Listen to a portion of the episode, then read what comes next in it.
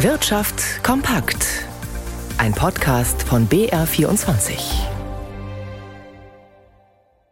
Im Studio Stefan Lina.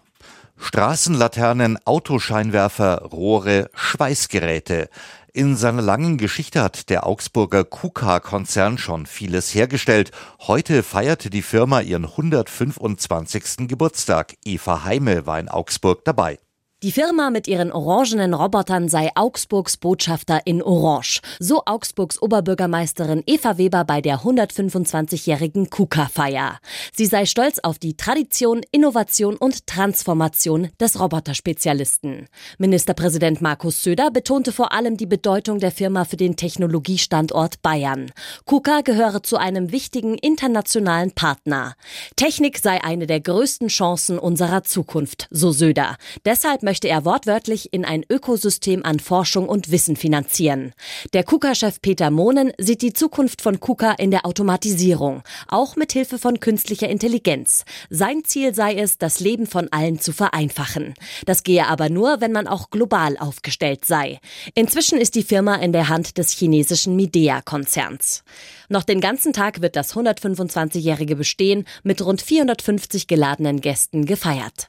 Wer sich als Arbeitnehmer auf einen Tarifvertrag berufen kann, hat dadurch in der Regel Vorteile. Laut Studien liegt das Einkommen dann meist höher, es gibt häufiger Zuschläge oder Sonderzahlungen und mehr Urlaubstage. Doch auch im vergangenen Jahr ist die Tarifbindung weiter gesunken. Birgit Habrath.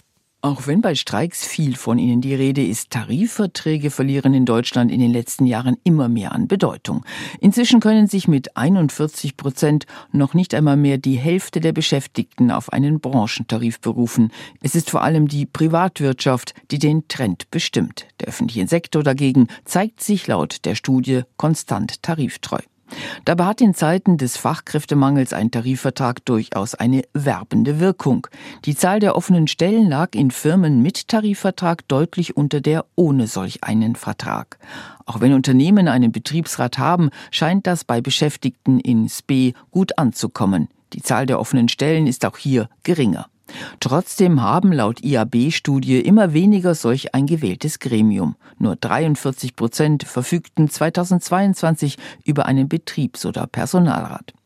Die Gewerkschaften haben die Politik aufgerufen, gegenzusteuern, zum Beispiel durch ein Tariftreuegesetz bei der Vergabe im öffentlichen Dienst. Die Arbeitgeberverbände halten davon nichts. Tarifverträge konnten nur durch eines wieder an Attraktivität gewinnen, durch flexiblere, auf die Betriebe zugeschnittene Lösungen. In Deutschland schwächt sich der Preisauftrieb auf Herstellerebene weiter ab. Im Juni stiegen die Erzeugerpreise im Jahresvergleich um lediglich 0,1 Prozent, so das Statistische Bundesamt. Das war der niedrigste Zuwachs seit dem Dezember 2020.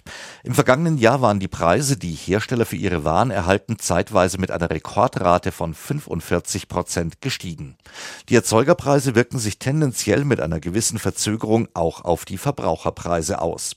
Und damit blicken wir an die Finanzmärkte zu Rigobert Kaiser in unserem Börsenstudio.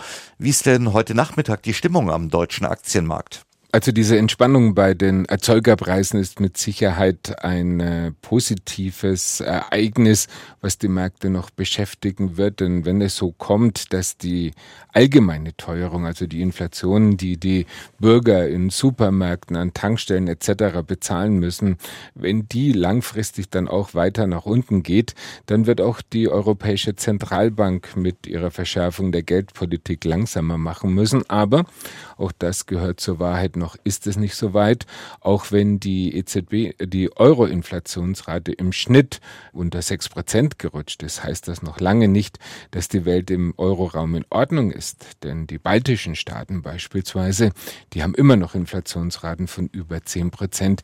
Hier gibt es einen riesigen Spread über die gesamte Eurozone hinweg. Nächste Woche wird die EZB ihre Geldpolitik beraten und allgemein geht man davon aus, angesichts der Gesamtlage, dass es einen Zinsschritt um einen Viertelprozentpunkt geben wird. Der DAX notiert 0,4 Prozent höher bei 16.170.